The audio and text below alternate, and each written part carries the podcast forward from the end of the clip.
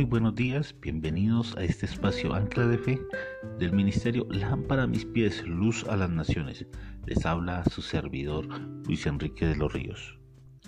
En esta mañana quiero invitarte a meditar sobre la palabra de Dios y quiero que vamos a un libro muy especial y es el libro de los Salmos.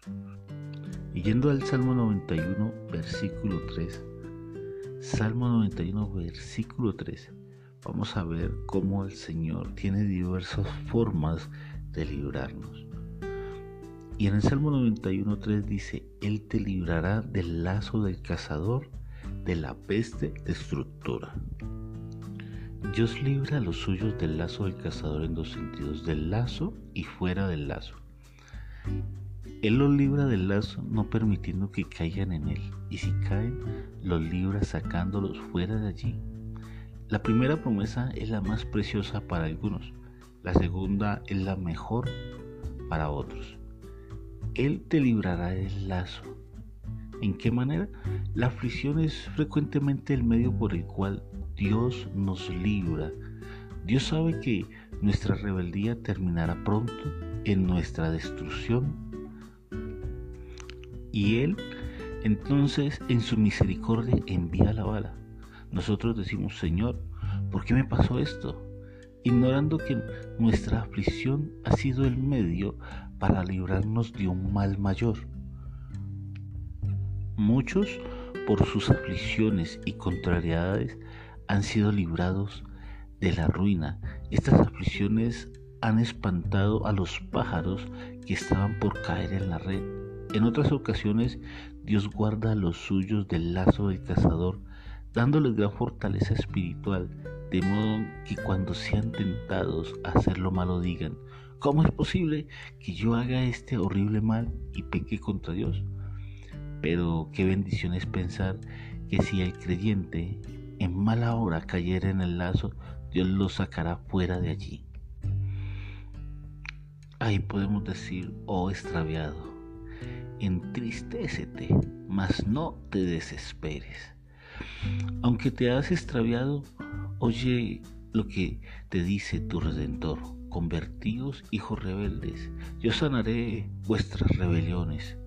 Tú dices que no puedes convertirte por ser un cautivo. Entonces presta atención a esta promesa. Él te librará del lazo del cazador. Tú serás sacado del mal en el cual has caído y aunque nunca cesares de arrepentirte de tus actos, sin embargo Él te ama, nunca te echará fuera. Jesús te recibirá y te dará gozo y alegría para que se recreen tus huesos abatidos. Nunca Él dejará sin cumplir una de sus promesas, a menos que nosotros permitamos que ese lazo del cazador esté presente en nuestras vidas, nos esté atormentando y no dejemos que su amor, su presencia nos rescate y haga esa obra maravillosa en nuestras vidas. Ningún pájaro del paraíso morirá en la red del cazador. Recuerda que la palabra dice, porque con amor eterno te he amado, por lo tanto te prolongue mi misericordia. Recordemos esa promesa de Dios en 2 de Crónicas, versículos 14 y 15. 2 de Crónicas 7, versículos 14 y 15.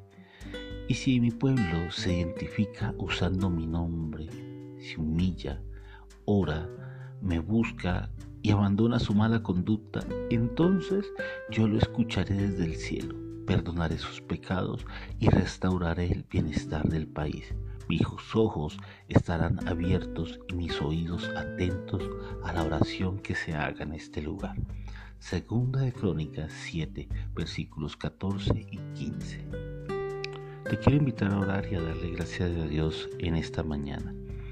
Quiero invitar a que le entreguemos nuestras vidas y este día a Dios.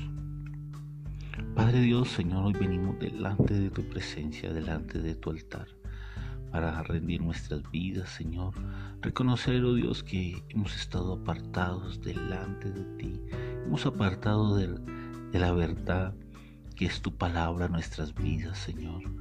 Y hoy reconocemos que te necesitamos, Señor. Hoy reconocemos que sin ti no somos nada, Señor. Podemos ser como hojas secas que se las lleva el viento, Señor. Pero queremos ser, Señor, como ese árbol que crece, Señor, a la orilla de un río, Señor, cerca a los afluentes de agua. Como dice la palabra, Señor, da su fruto a su tiempo y su hoja no cae, Señor. Queremos estar cubiertos por tu amor, Señor. Queremos, Señor, conocer la verdad de tu palabra, Señor, y conocer ese propósito que tú tienes para mi vida.